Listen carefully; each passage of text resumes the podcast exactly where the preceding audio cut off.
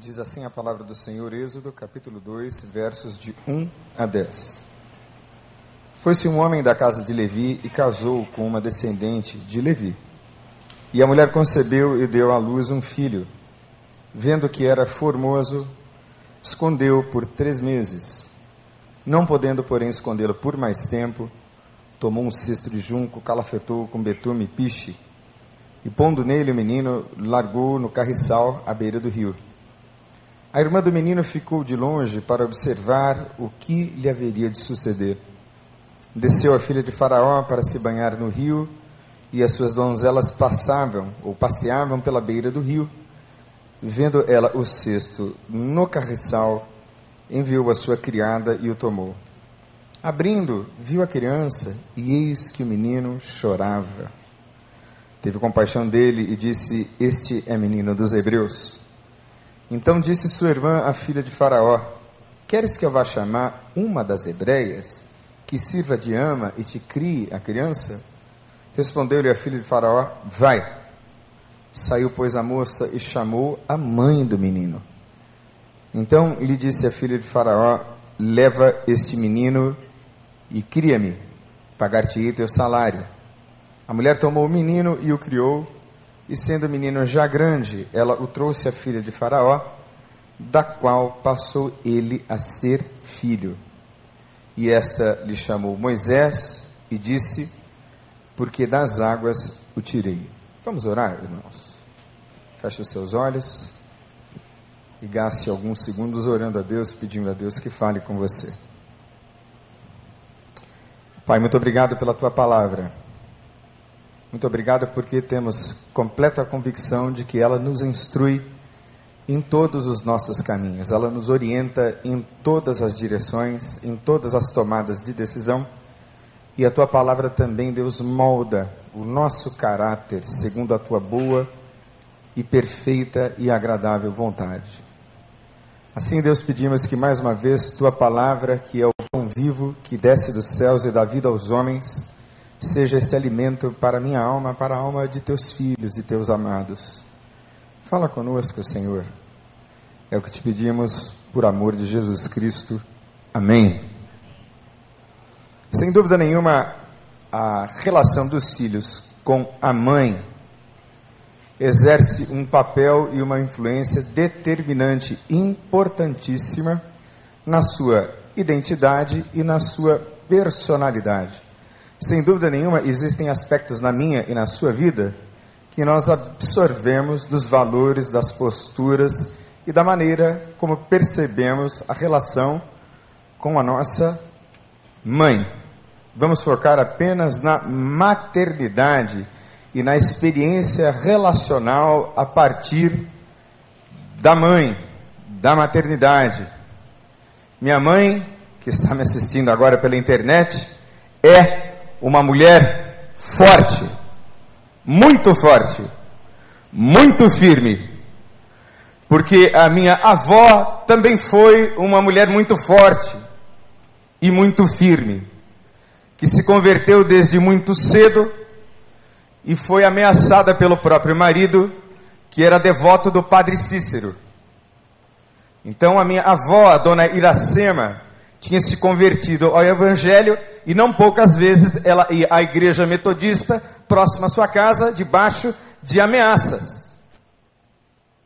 E uma vez o meu avô pegou a própria peixeira, que é uma faca grande, típica dos nordestinos. Meu avô era nordestino, obviamente.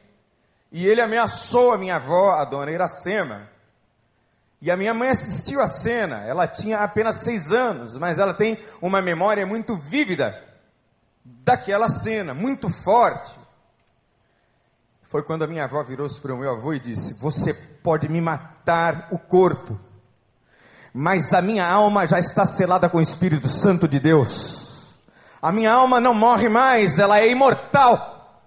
Enquanto houver fôlego de vida, eu vou à casa do Senhor e levarei os meus filhos comigo. Assim foi criada minha mãe. Meu avô abandonou a família numa determinada época da vida, e a minha mãe conta que a minha avó, Dona Iracema, estava sentada, costurando e orando a Deus com lágrimas nos olhos, clamando e dizendo: E agora? Como é que eu faço para criar os seis filhos que eu tenho? Sozinha. Foi quando uma coisa muito incomum aconteceu, já era noite, alguém bateu a porta e disse: Dona Iracema, eu sei que a senhora é costureira. Então eu trouxe aqui algumas roupas, e naquela época as roupas eram feitas à mão. Eram raras os, ou raros os locais onde você comprava a roupa já pronta.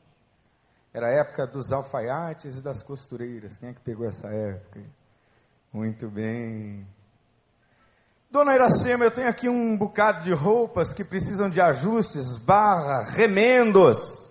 Remendos e costuras de zíper. Será que a senhora pode me ajudar? A senhora me diz aí quanto é que vai custar. E assim, a minha avó foi criando com a ajuda do meu avô, o senhor Pedro Tomás, um crente metodista, muito sério.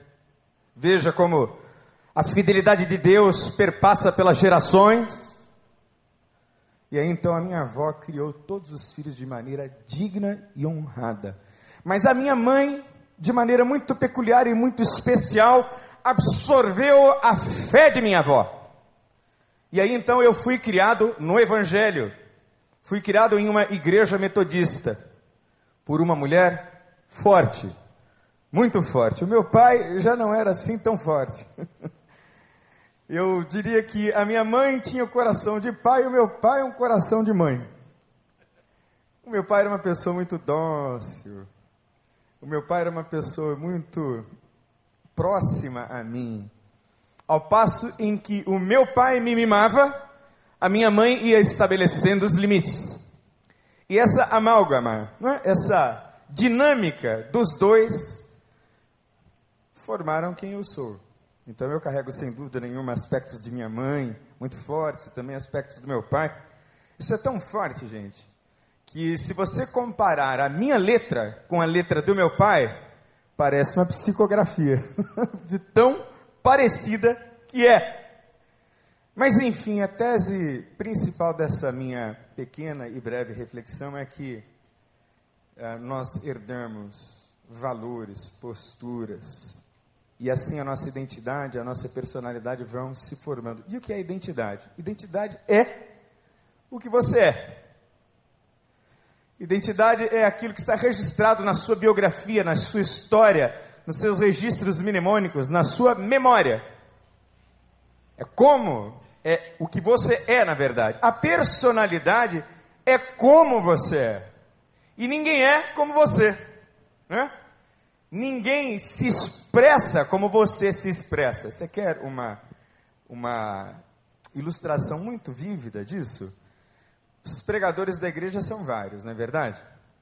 Vários pastores, vários pregadores, cada qual diferente do outro.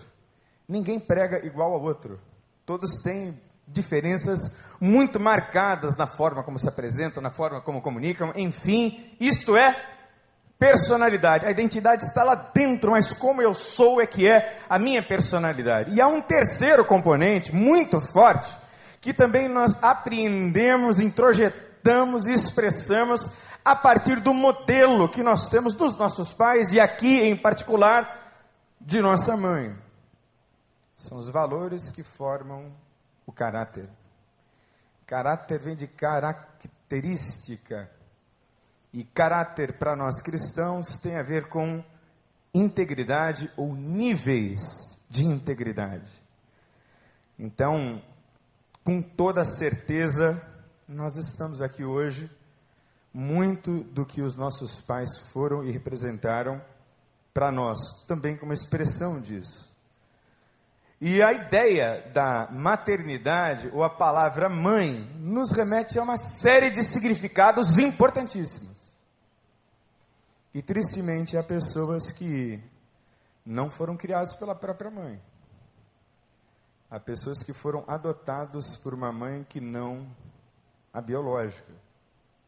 Há pessoas que foram criadas pela tia, pelos avós. E assim, essas figuras parentais representam para eles modelos maternais. Mas não são, digamos, a mãe original. Mas de qualquer maneira, a ideia de mãe ou a ideia de maternidade remete a uma série de significados importantíssimos. A mãe é aquela que gerou, gestou, é a gestadora. É aquela que acalentou no seu ventre, normalmente durante nove meses, se tudo vai bem, aquela criança. Que desde o ventre começa a receber o impacto desta influência. A criança no ventre da mãe já reconhece as vozes externas. E quanto mais calmo, quanto mais equilibrado, quanto mais é, tranquilo é o ambiente de fora, tanto mais tranquila, calma e pasmem, mais inteligente será a criança. Até mais inteligente. Mas é a mãe que a carrega. Eu tive a oportunidade de ter duas filhas. Como disse o pastor Vander hoje de manhã, é lindo, mas jamais gostaria de ter tido essa experiência. Porque é extremamente doloroso, complexo, o corpo muda. A minha esposa, em particular, enjoou até o quinto mês. Então nós lidávamos com uma série de circunstâncias muito difíceis para ela. Mas em tempo algum, pelo menos em casa, eu via qualquer menção ou noção de arrependimento ou sofrimento pelo fato da minha filha ter carregado no ventre duas meninas, uma com 20 e uma outra já com 8. Mas a mãe é quem gera. A mãe é a cuidadora, é aquela que possibilita o desenvolvimento. A mãe é quem nutre, a mãe é quem amamenta. Que relação íntima, que relação profunda. É quando a mãe cede o peito à criança. Muito mais do que leite materno, ela está cedendo afetos que serão constitutivos da vida emocional e psicológica dessa criança para sempre. Mais uma vez, tomando o exemplo de minha esposa, ela amamentou com muitas dores. As mães que já passaram pela experiência de ter o leite empedrado nos seios, sabem o que isso significa. E eu me lembro da minha esposa chorando, mas chorando muito. Mas não um choro para atrapalhar a criança mamando, um choro silencioso, de lágrimas correndo pelo rosto enquanto ela amamentava Sofia porque ela dizia: Não posso me olvidar e deixar a minha filha passar pela experiência de não ter sido amamentada por mim. Ela disse: Não ao depósito de leite materno lá do Instituto de Puericultura da UFRJ e decidiu amamentar a Sofia com muitas dores. Depois as dores foram diminuindo e a Sofia foi crescendo, crescendo, crescendo e cresceu bastante para quem a conhece, né? Bem fortinha, resistente às gripes, resistente às doenças, cresceu uma criança saudável. A mãe é a protetora. Mãe é aquela leoa que fica brava e nervosa e reage até agressivamente, se necessário for, para proteger um filho. É ou não é? A minha mãe era assim meio leoa. que protegeu os seus filhos. A mãe é a primeira grande educadora. Que relação didática os filhos têm com a mãe? E vejam que a mãe nos ensina a partir do que ela mesma fala e verbaliza, mas ela ensina especialmente com as suas posturas e atitudes. Mais uma vez eu preciso usar a minha mãe como exemplo, e é um exemplo muito interessante. Ela está me assistindo, mais uma vez, eu já falei isso cinco vezes, né? já avisei ela que eu ia pregar. Mas a minha mãe me ensinou a não fazer dívidas. A minha mãe me ensinou o seguinte: meu filho, viva com o seu salário. Não sabe quantas vezes eu me endividei para comprar carro, por exemplo? Nenhuma. Sabe quantas vezes, pela glória de Jesus, um cheque meu voltou? Nenhuma. Eu pregava nos Estados Unidos desde os, desde os anos 2000. Era 2007. E o meu irmão se espantava com o fato de eu não ter comprado um laptop. Sabe aquele computador? Que na época era muito caro. Ele me perguntava, mas por que você não compra um laptop? Parcele no cartão. Eu só não posso comprar um laptop porque eu não tenho dinheiro para comprar um laptop. Esse valor a minha mãe me transmitiu. Nunca tive problemas financeiros. Tive privações e provações. Mas em todas elas o Senhor me fez vencedor. Aleluia! Que o valor de um gasto equilibrado e de uma vida com os pés no chão me foram transmitidos por minha mãe. Então ela é esta educadora. E a mãe pode também assumir o papel da principal provedora quando falta o homem.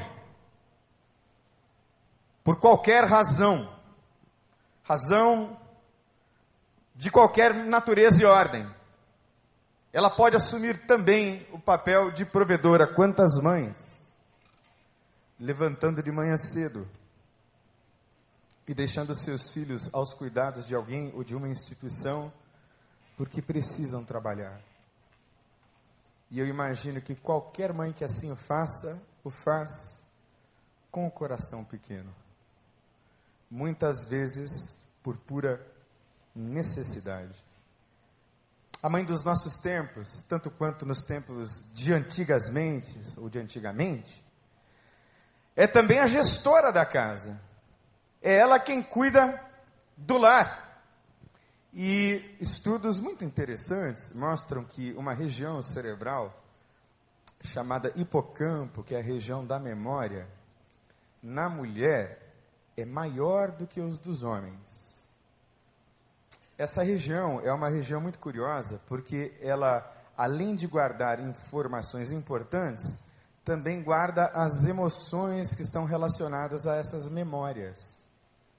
Por isso é que o homem é mais pragmático e a mulher precisa ter uma visão e uma orientação aqui para nós muito melhor do que as dos homens para ser apta para cuidar da casa.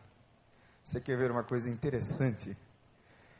Quando eu perco alguma coisa, ou quando eu não sei onde uma coisa está na casa, a quem eu pergunto? A minha esposa. E ela acha imediatamente, né? rápido. Ela tem uma memória impressionante para as coisas do lar e para as coisas da casa. Por isso mesmo é que a mulher é mais sensível e nós homens somos mais pragmáticos e mais agressivos. Porque para ser gestora do lar, do ambiente familiar, é preciso sensibilidades extras que Deus deu às mulheres. Mas a mãe também é este modelo, não uma modelo para sair em uma capa de moda, de revista de moda.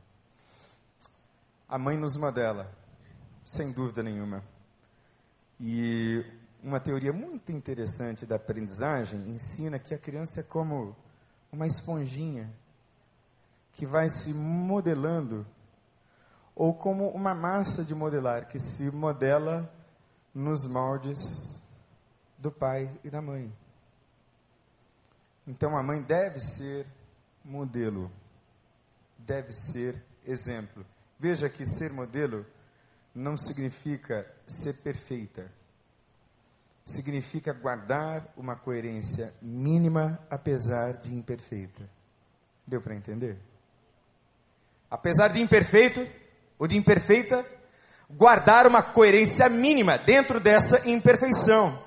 E não tenha dúvida, meu irmão, minha irmã, que as marcas da criação e da influência materna se estenderão por toda a vida da pessoa para o bem ou para o mal. Eu acredito que quando Deus escolhe alguém para determinada função, sim, é Deus quem o capacita. Mas eu também acredito que por causa das características da história de vida de uma pessoa, é que Deus escolhe este para esta obra específica e não para aquela.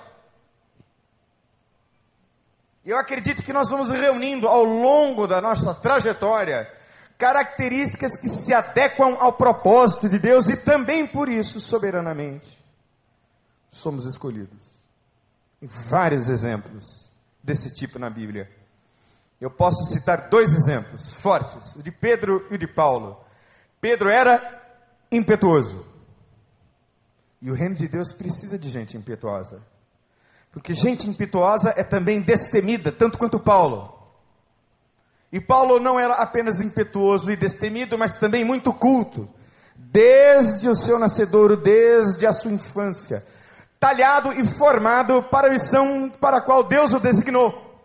E também é assim com a nossa história familiar, a começar da nossa história familiar. Eu acredito firmemente de que há um mistério nisso, com toda certeza, mas sem dúvida nenhuma Deus considera aquelas características que a gente já guarda na nossa identidade, na nossa personalidade, que ao lado dos dons e vocação santas que Deus nos dá, nos qualificam para determinados trabalhos específicos que só eu e que só você podem fazer. Aliás, tem coisas que você vai fazer que eu jamais serei capaz de fazer. Porque Deus deu a você para fazer no nome de Jesus e não a mim. Mas no texto que nós lemos estão algumas marcas muito fortes dessa criação de Moisés, que segundo alguns estudiosos foi, em tese, até ali para os cinco anos de idade, entre os três e cinco anos de idade. Até os três anos, a criança é completa e absolutamente vulnerável. Completamente indefesa. Talvez entre as espécies, né, os homens sejam, quando bebês e quando filhotes, por assim dizer, os mais vulneráveis e os mais carentes do cuidado materno e paterno, sem dúvida nenhuma. Então, o texto conta a história desse menino que nasceu com uma sentença de morte, porque se você ler o capítulo anterior, o capítulo 1, Faraó havia anunciado que os meninos seriam assassinados, porque o povo estava crescendo demais, multiplicando-se demais, e Faraó temeu muito o poder que esta nação poderia ter mais à frente, se tornando um poderoso exército que poderia se rebelar contra o Egito. Na época é importante destacar que o povo hebreu era escravizado pelo Egito, logo depois da morte de José. Isso se acirrou muito com a morte de José, porque diz o texto que o outro faraó não conhecia José, nem a casa de José. E assim, Faraó, este novo Faraó, se vê ameaçado e decreta a morte de todos os meninos judeus ou perdão, hebreus.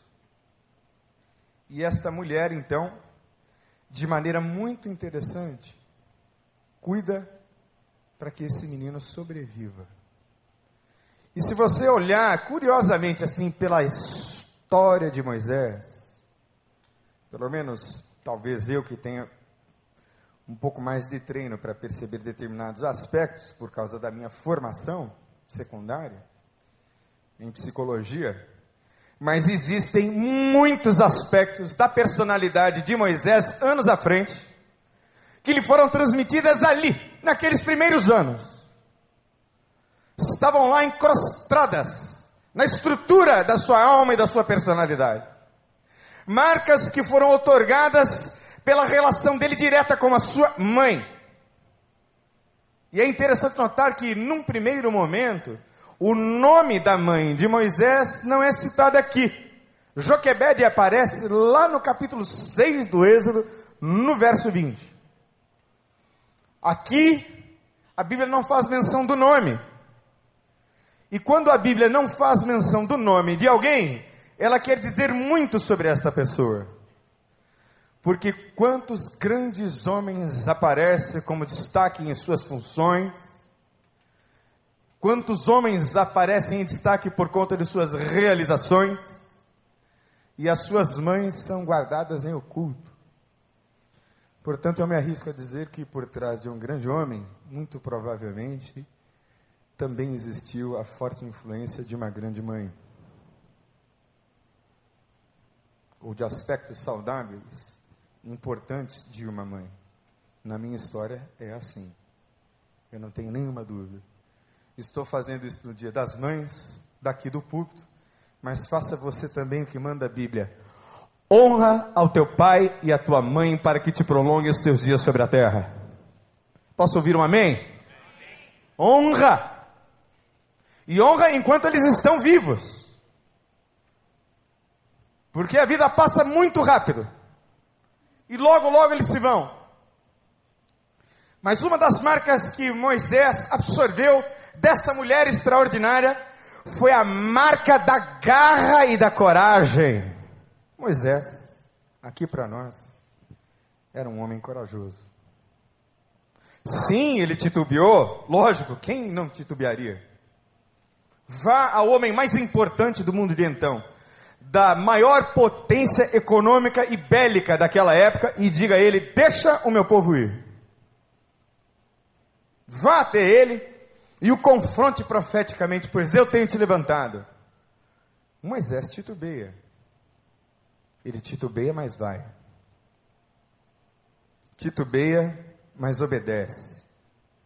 Que lá estavam as marcas da coragem dessa mulher. Pense comigo. Ela escondeu a criança. E ao esconder a criança, ela colocou a si mesmo, ou a si mesma e a sua família toda em risco. E viver é aceitar riscos. Viver é enfrentar os riscos. Viver é atravessar a vida apesar dos riscos. E correr riscos de maneira saudável, equilibrada, pensada, racional, mas ir adiante. Portanto, eu quero dizer a você, meu irmão, minha irmã, porque talvez nesta tarde a história desse homem e dessa mulher inspire em você também a continuar. Eu quero te dizer, irmão e irmã, coragem no nome de Jesus. O Senhor é contigo coragem e garra, vontade, paixão, determinação, perseverança, pertinácia, persistência. É isto que esta mulher lhe transmitiu. Marcas de coragem. A segunda marca importante que eu vejo na história de Moisés, a partir dessa relação com a mãe, são marcas de uma capacidade altamente criativa de reação frente à adversidade. Ela é extremamente criativa. E a adversidade, a dor, a tribulação, os problemas da vida roubam a nossa criatividade. E ela pensa em algo lindo. Estudiosos dizem que Moisés foi um segundo Noé é tipificado na pessoa de Noé, porque ele foi para uma pequena arca que foi construída a partir de juncos e de betume, um dos materiais utilizados também na construção da arca, da arca de Noé. Então, se houve uma arca de Noé, houve uma pequena arquinha de Moisés, que foi sendo conduzido pela estratégia criativa dessa mãe. Gente, aqui para nós, mãe que é mãe mesmo apresenta soluções criativas para absolutamente tudo.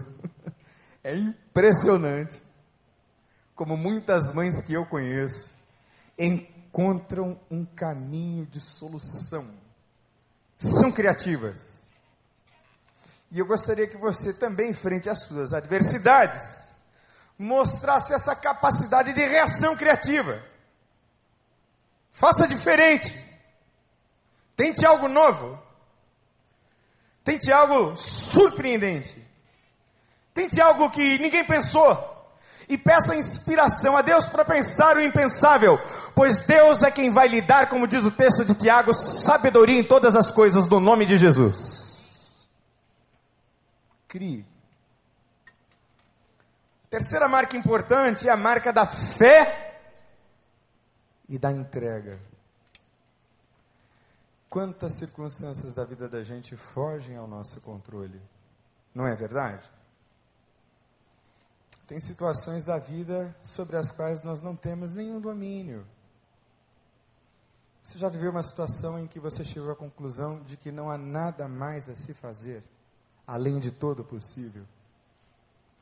O problema é que muitas vezes nós queremos fazer o papel de Deus. E o papel de, papel de Deus, quem faz é Deus. Ela toma a decisão corajosa e estratégica de fazer aquela arca, coloca a sua filha para supervisionar o caminho do menino pelo rio Nilo, mas é o Senhor quem conduz aquele cestinho pelas águas, e é o Senhor quem move as princesas do palácio para irem se banhar exatamente no lugar por onde o bercinho, o cestinho, a pequena arca vai passar. Entrega. Fé. Eu tenho uma filha que estudou no Instituto Marcos Freitas e passou para medicina, não é? Então teve uma colaboração forte da escola. E ela passou e foi morar em Petrópolis. Você pode imaginar como ficou o meu coração de ver minha filha indo estudar longe da gente. O coração ficou pequeno. Mas foi impressionante a maneira como ela amadureceu rápido. Muito rápido.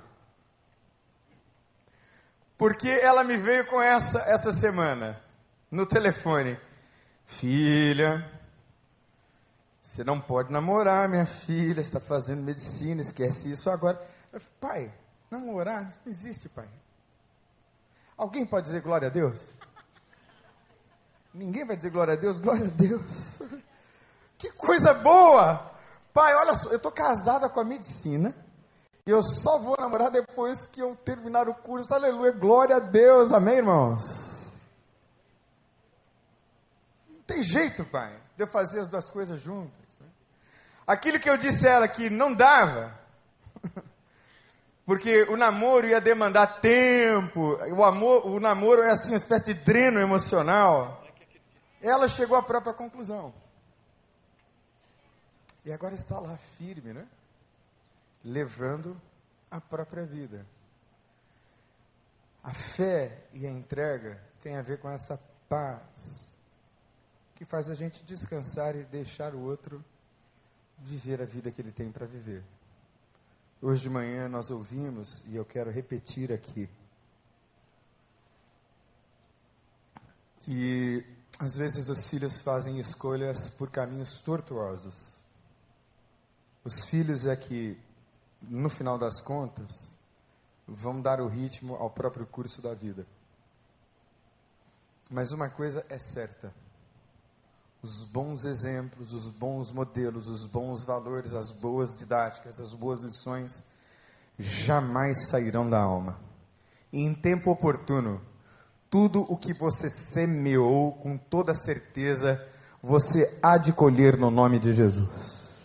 Deus haverá de honrar a sua semeadura de fé. Entregue. Deixa o outro viver. Uma outra marca importante, a quarta marca, é que ela conseguiu imprimir a Moisés a marca da compaixão, da empatia. Talvez esta seja uma das marcas mais importantes da história desse homem. Capacidade de amar, capacidade de doar-se, de entregar-se. Uma boa definição de saúde o que é saúde emocional, pastor Daniel? Muito simples.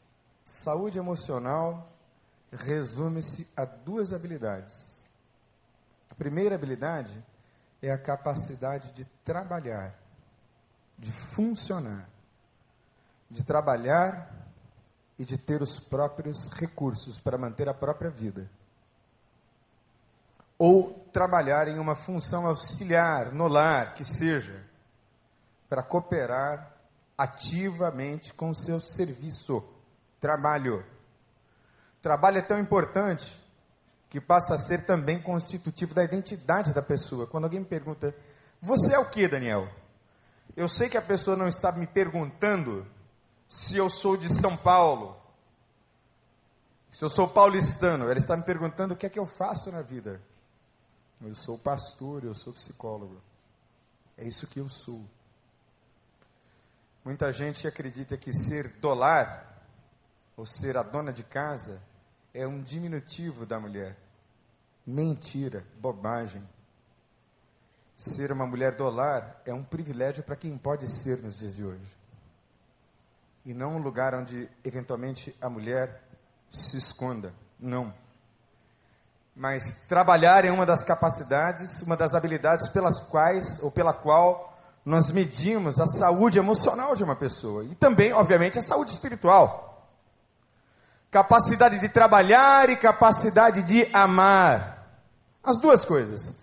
Quem ama e quem trabalha é saudável. E o amor é uma via de mão dupla. Eu amo e sou amado. Eu amo e também confio no amor que o outro me tem. E quem sabe e confia que é amado, nunca tem problemas de autoestima, porque sabe amar. Quem sabe amar, é amado. E quem sabe amar nunca tem problemas de autoestima, porque é amado. Então Moisés tem essa capacidade de compadecer-se, porque a sua história, as suas origens estavam nele. Diz o texto mais à frente, se, for, se você for lendo nesse mesmo capítulo, ele, na sua impetuosidade, na sua impulsividade, que ultrapassou o limite desejável, ele mata um soldado egípcio, porque esse soldado estava oprimindo um dos seus irmãos, diz a Bíblia, hebreus. E ele foge para se encontrar com a sua esposa no deserto. E é interessante assim as histórias que vão acontecendo na vida de Moisés, nenhum detalhe por acaso. Mas parece que Deus foi conduzindo ele assim durante toda a sua trajetória. E a Bíblia diz que Moisés era homem muito manso. E Moisés amou tanto o povo, tanto, que numa determinada situação em que o povo estava pecando, numa determinada circunstância em que o povo estava obstinado e Deus havia decidido destruir o povo, Moisés diz assim para Deus: ou o Senhor livra esse povo, ou então o Senhor risca o meu nome do livro da vida. E aí Deus, olha que coisa, hein? Por causa da intercessão de Moisés, deixou o povo seguir. Compaixão. E a última marca que Moisés carrega, importantíssima, que eu acredito que a sua mãe lhe emprestou, lhe imprimiu, é a marca da liderança. Ora, Moisés foi o maior líder que existiu. Ele foi responsável pela condução de 2 milhões, 2 milhões de pessoas por todo o deserto. E você, onde quer que você esteja, você é um líder. Você é um líder na sua casa. Você é um líder na sua universidade. Você é um líder no seu trabalho. Você é um líder onde quer que você esteja. E nós vivemos uma crise terrível de liderança. Ausência de referenciais. Você quer um exemplo? Donald Trump, presidente dos Estados Unidos. Alguém consegue conceber aquele homem como presidente da maior nação do planeta? Um amigo meu me disse que o Donald Trump é a versão americana do ratinho. E é mesmo. Que nós estamos carentes de líderes. Carentes de pessoas nas quais nós possamos depositar a nossa confiança e tê-las como referencial. Ora, Moisés foi um referencial lá, porque aqui, lá na sua primeira infância, ele teve um referencial de líder importante na sua mãe. Então, você que é mãe, está muito mais, talvez, conscientizada das responsabilidades que você tem sobre os seus filhos. E você, que um dia será mãe, com toda certeza também. E você agora, que ouve esta palavra, também se torna cada vez mais responsável. Porque daqui para frente, é você que vai trilhar o seu caminho. Tenha tido você a criação que tenha tido. Agora é você e Deus que vão continuar conduzindo o rumo da sua história. E ela pode ser diferente. A partir de agora, no nome de Jesus. Eu queria que você curvasse a tua cabeça, você orasse comigo.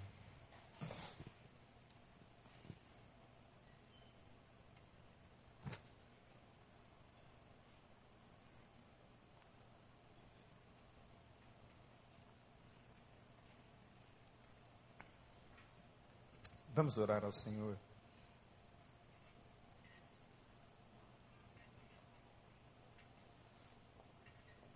Talvez lhe tenha faltado, ou esteja lhe faltando coragem.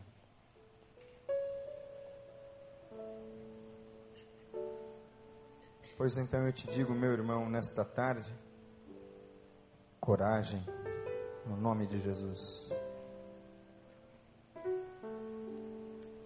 talvez lhe tenha faltado, esteja lhe faltando criatividade. A diversidade é grande. Peça graça a Deus hoje. Talvez esteja faltando fé para entender que os filhos não são teus e que você vai até um ponto só e o restante é Deus que conduz. Talvez esteja lhe faltando compaixão, amor. Talvez esteja lhe faltando habilidade para liderar. Quem sabe liderar a própria vida. Nós vamos cantar e nós vamos pedir isso ao Senhor nesta tarde. Pai, faz essas coisas na minha vida, na vida de teus servos. Pela tua palavra, gera isto na nossa alma. Confiamos no Senhor, ó Deus. E te pedimos que todas essas melhores qualidades e características e aspectos de nossa personalidade, de nossa identidade, de nosso caráter, sejam potencializadas na pessoa do teu espírito, na direção dele, para que vivamos uma vida para a glória do teu nome. Eu queria que se levantasse agora comigo e nós vamos adorar ao Senhor. Vamos adorar?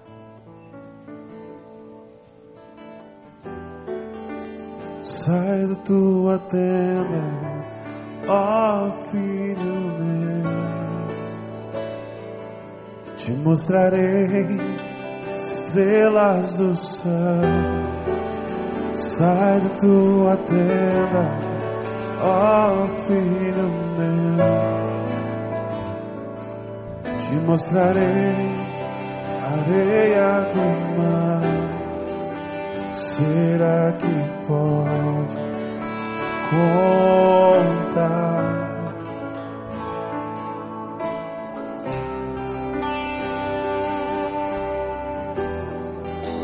Será que podes imaginar tudo aquilo que sonhei para ti, filho meu?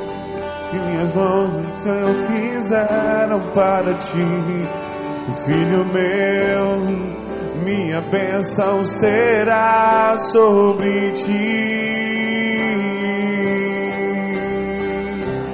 Uma nova história Deus tem pra mim. Um novo tempo Deus tem pra mim. Tudo aquilo que perdido foi, ouvirei de sua boca. te abençoarei.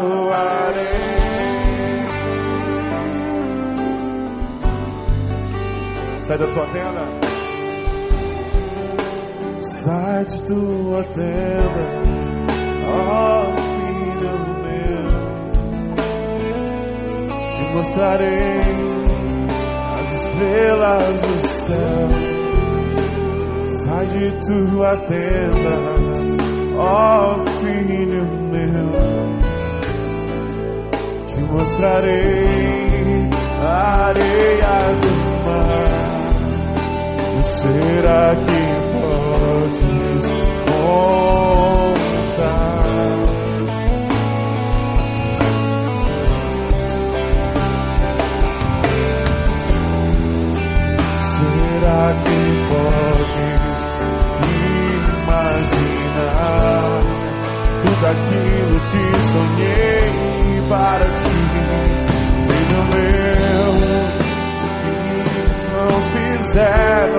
Para ti, filho meu.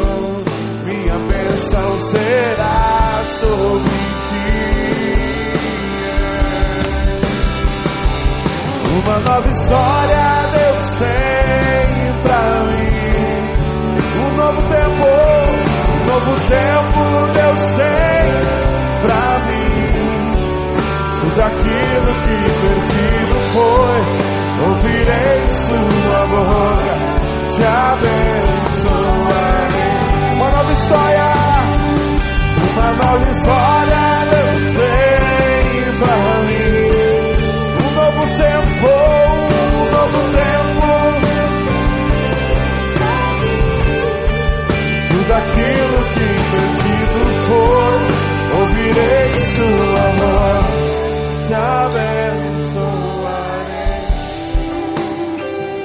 você vá debaixo da paz e da graça do nosso Senhor Jesus Cristo. Amém.